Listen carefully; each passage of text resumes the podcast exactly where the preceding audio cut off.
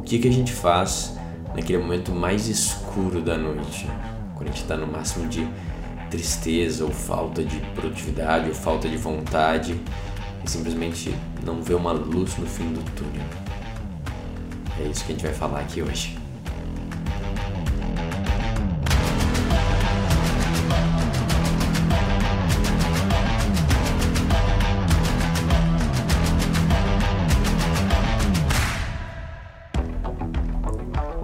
Sou Adriano Hadi, seja muito bem-vindo a mais um episódio do que seus amigos não te dizem.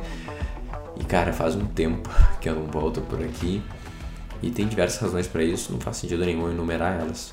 A mais importante, esse está sendo o primeiro episódio que eu estou gravando aqui no meu novo escritório, né, nessa nova cidade que a gente se mudou aí mais de 1.400 quilômetros para Serra Gaúcha. Então acontece uma coisa incrível aqui que tem uma janela enorme e eu estou vendo basicamente só árvores e elas dançando para lá e para cá no vento. E eu respirando aqui esse, esse ar. Nunca respirei um ar tão puro. E tem um monte de confusão para resolver, tem umas caixas para abrir, mas cara, eu tô me sentindo muito bem. Muito bem de estar aqui e muito bem com a vida de forma geral. Então, o que eu falar aqui hoje não é exatamente o espaço que eu estou nesse momento, é o contrário. Porém, há pouco tempo atrás eu estava nesse espaço e durante as minhas mentorias individuais, em grupo, é muito comum as pessoas terem dificuldade de lidar com esse momento. Qual é esse momento? Esse momento da escuridão da noite, como eu chamei, esse momento que tá tão dentro da noite, parece, que tu fala assim, cara, nunca mais vai aparecer aquele sol lá no final das contas. E, e, e essas horas que eu tenho para lidar com esse negócio, eu não sei nem o que fazer, não sei nem por onde começar. Eu não tenho energia, eu não tenho vontade. E eu tento, eu tento, é muito esforço e parece que nada anda. Né? Então é aquela sensação de estar meio travado, estar meio letárgico, ou estar meio devagar, ou até eventualmente uh, triste, assim, meio, meio deprimido, meio sem vitalidade. Né? Não importa muito bem o quão intenso é esse momento uh, de escuridão, vamos dizer assim, né? esse momento de, de a parte mais baixa do vale, né? Quando a gente entra num lugar mais profundo ali da caverna, eu acho que de forma geral a gente tem dificuldade de lidar com isso. Eu, pelo menos, tenho muita dificuldade de lidar com isso e é depois de mais de 12 anos agora nessa jornada de autoconhecimento, eu consigo fluir um pouquinho melhor. Mas mesmo assim, ainda é estranho e por isso que eu acho que é legal falar sobre isso. De forma geral, uh, eu trago aqui questionamentos, eu trago aqui um monte de, de, de ideias, jeitos diferentes de ver, mas eu, eu tento trazer sempre uma visão mais. Uh, positiva, vamos dizer assim, né? e clara, e, e, e para trazer uma luz para as coisas. E eu não trago muito esse ponto da parte da escuridão, mas, como né, nós bem sabemos, tem a luz e tem a escuridão, tem o claro e tem o escuro. E tudo isso faz parte, né? Enquanto mais a gente entende que tudo isso faz parte, que tudo isso tem seu momento, tem sua função, eu acho que menos a gente consegue sofrer e mais a gente consegue realizar nossa potência, quem a gente veio aqui para ser e ficar centrado e sereno, né? Então, acaba nos dando maior felicidade e razão de viver. Então, vamos lá. Primeiro a gente tem que entender a razão pelo qual é tão difícil para a gente lidar com essa parte, com esse momento, né? Com esse espaço que, que a gente navega de tanto e tanto tempo. E o que faz ser tão difícil são diversas razões. Uma que é mais provável, mais comum de acontecer com todos nós, é o que a gente aprende na infância, quando a gente é criança. E quais são os comportamentos, né, os movimentos que a gente faz que ativam a parte mais uh, negativa e, e, que reprime dos nossos pais. Né? Então, quando tu observa uma criança e tu vê o que, que faz os pais ficarem uh, mais incomodados, perturbados, querendo diminuir comportamentos e preocupados, querendo mover, são comportamentos específicos, né? E quais são esses comportamentos? Eles vão ser toda a parte mais escura da personalidade.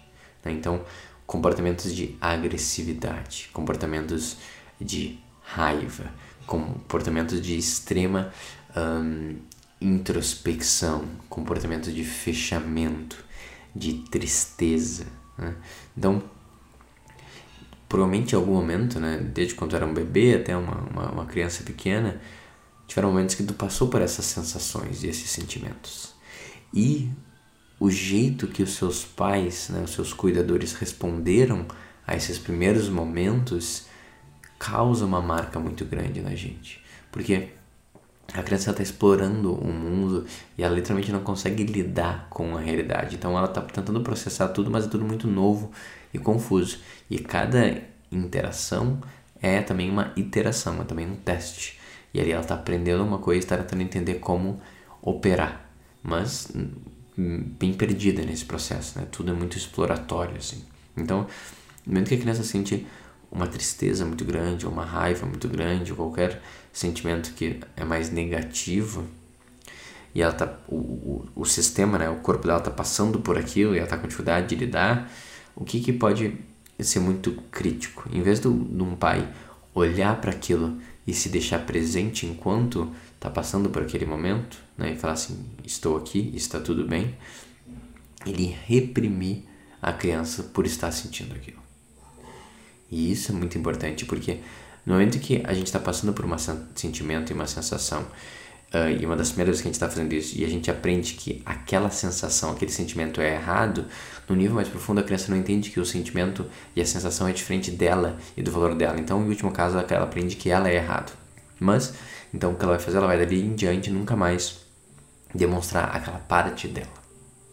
Essa é uma coisa que eu falo bastante, que são os votos que a gente faz.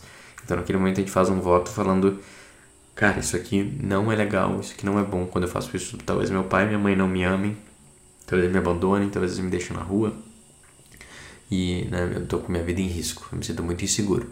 Então, daqui para frente, eu vou tentar ao máximo ter uma vida inteira fugindo desse sentimento, fugindo dessa sensação. Então, esse tipo de coisa que eu tô falando aqui como uma história específica, mas na realidade é extremamente comum, né? Basicamente a história da humanidade, quase todos nós, em algum sentido, com algum sentimento, passamos por isso. Então, é legal de, de entender um pouquinho que daí que tudo começa. De novo, os pais fazem isso porque é isso que fizeram com eles também na infância deles e vai indo num ciclo meio que vicioso assim. Uh, só que ao mesmo tempo vão ter lugares do mundo, momentos da humanidade em que isso vai ser pior, uma, vai estar mais agravado e vai, vão ser menores. E é legal fazer um pouco de exercício e daí tu começa a pensar de por quê? O que que faz esses lugares ser piores e melhores? E o mais importante, né, quais são as qualidades da cultura em que isso é um, é um pouco mais crítico, né, é, é mais reprimido e quais são as qualidades da que não é. E é legal quando para pensar uma cultura que reprime muito os sentimentos e sensações negativas, ela vai ser uma, uma cultura que com o tempo vão ter eclosões, vão ter explosões daquele sentimento que foi reprimido por muito tempo. Então, tu, se for tentar né, uh, segurar isso através de um, de um lado moralista e religioso, né, no sentido de imprimir a culpa pela, pela pessoa que está sentindo aquilo, tu até consegue, num modo aparente, num curto prazo, ter um certo controle. Porém, com o tempo isso vai, eh, vai explodir, porque aquele sentimento ele faz parte da realidade humana, né? E ele também sendo lidado contra todos os dias. E o mais fácil de ver isso é de uma das culturas mais protestantes que existem, né? Que é a cultura americana, e quanto lá tem, tem uma certa firmeza uh, e um certo moralismo religioso que, cara, ele gera benefícios e funciona, né?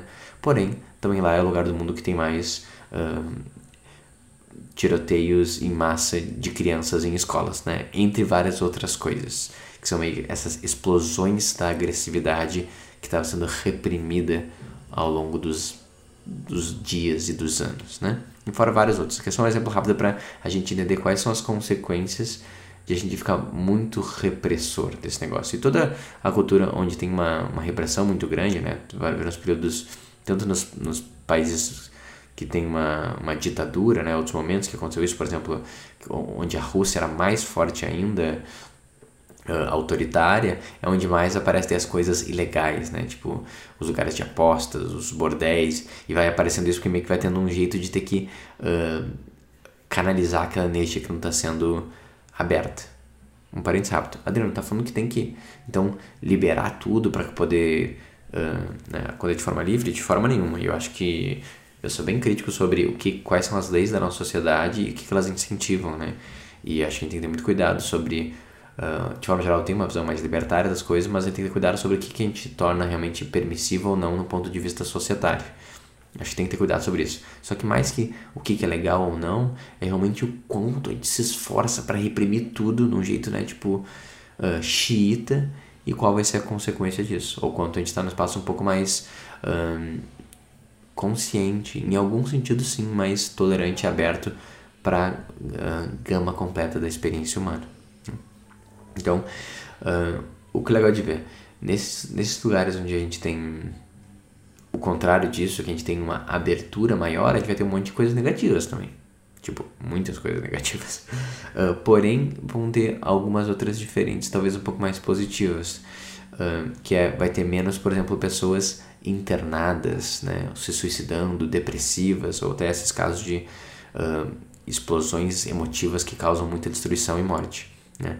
Então, eu não estou falando exatamente que uma sociedade é melhor e outra é pior. No caso, eu realmente acredito que uma é melhor e outra é pior, mas acho que esse não é o debate mais importante. Mas é a gente tentar ver as dinâmicas, né?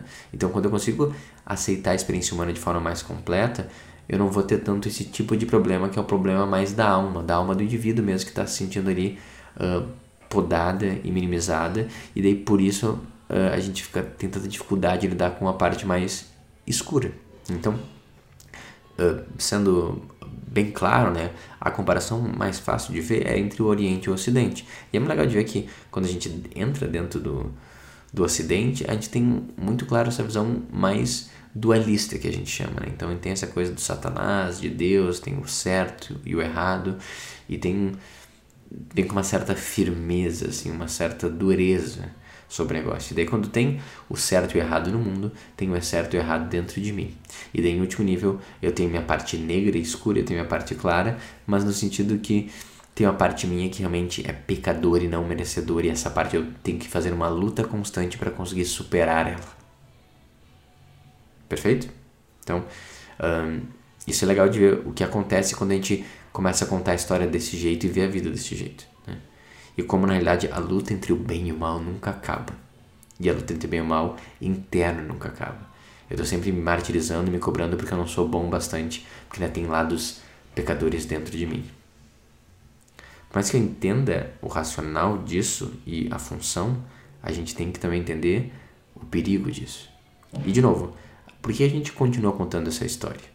Porque a gente compara com o oriental, onde não é tão dual e existe uma experiência um pouco mais aberta e tolerante, e a gente vê as consequências também disso, né? E tem muitas coisas negativas lá. E daí a gente tem uma coisa meio de uma criança assim que a gente acha que é tudo ou nada. Né? Então, ou eu sou permissivo e daí pode tudo e o mundo vira um caos, uh, ou eu sou restritivo e, cara, eu entendo, tem consequências negativas, a galera às vezes se mata e tal, não consegue lidar consigo mesmo, mas, cara, não é tão ruim assim. É o melhor que a gente conseguiu até agora. É meio que a defesa de porque que né, o cristianismo e o capitalismo é a melhor coisa que tem. Cara, né, não sei Talvez poderia ter algo melhor, poderia, mas, mano, sinceramente, do que foi entregue, esse é o melhor, então é isso aqui, vamos lutar até o fim desse negócio de um jeito meio cego.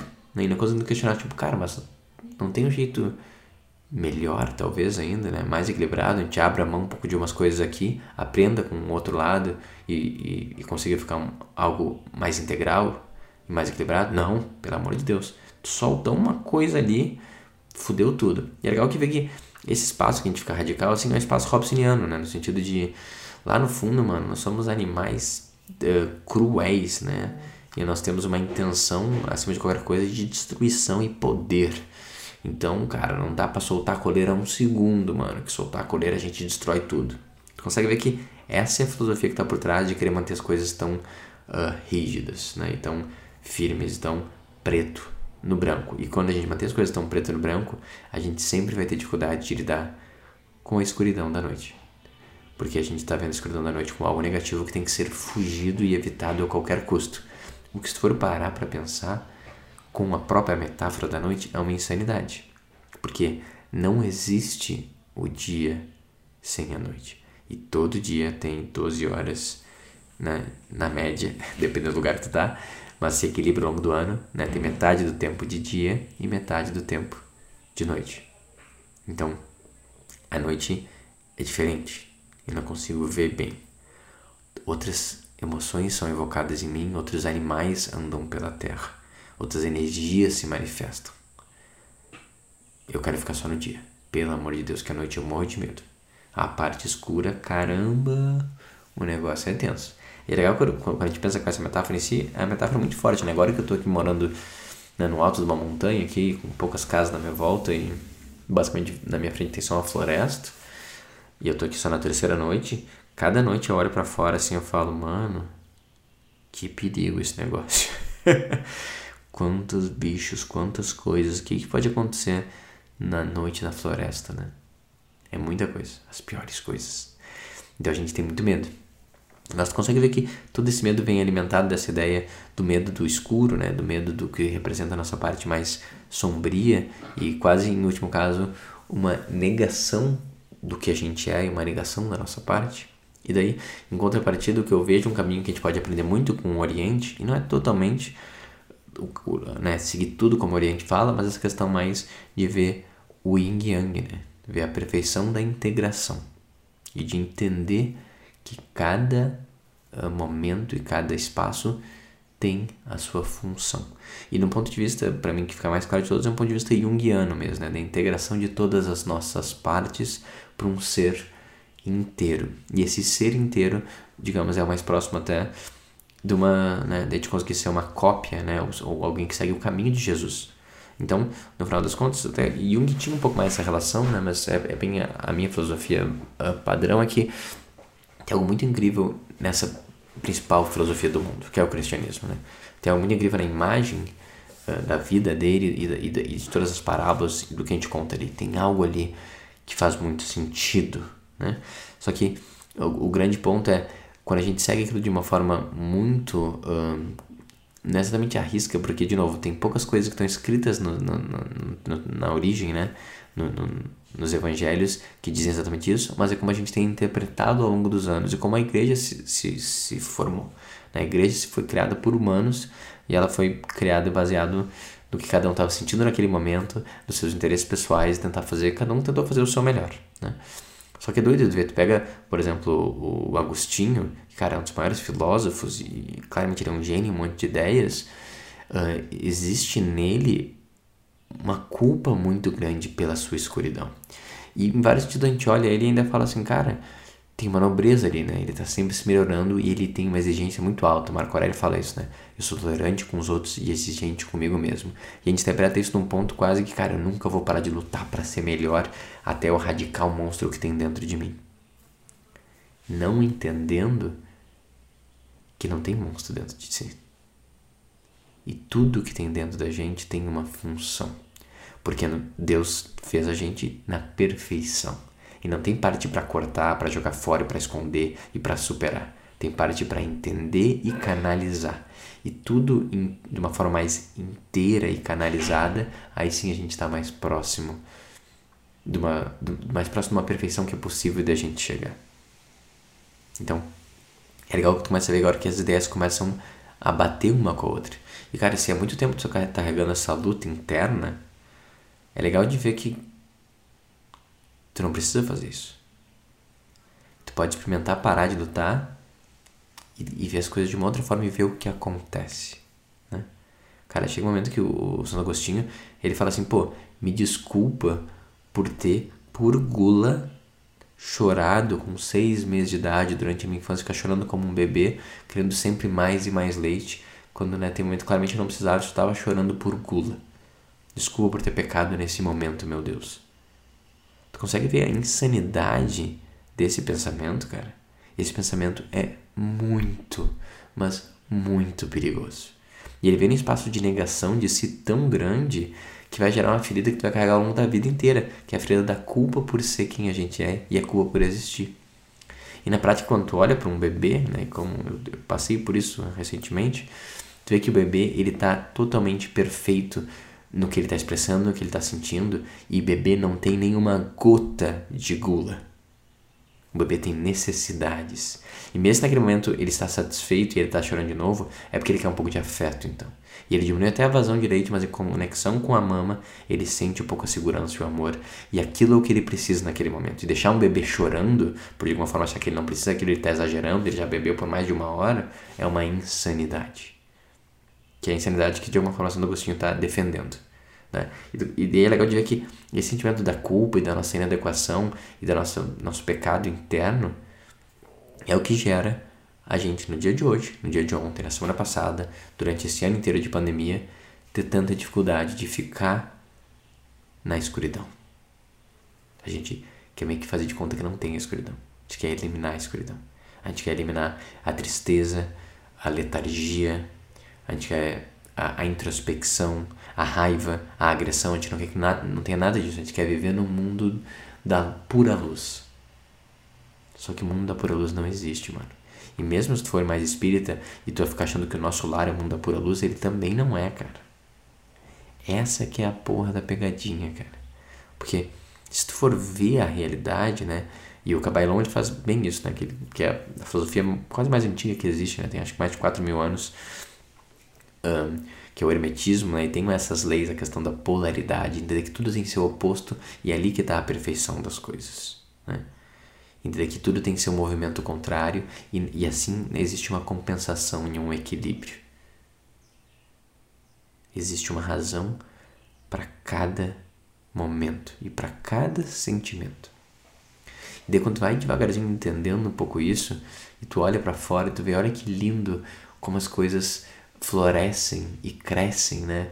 E expandem no verão, mas também como várias delas queimam, né? De tão forte que é o sol e depois vai ter todo o resto do momento.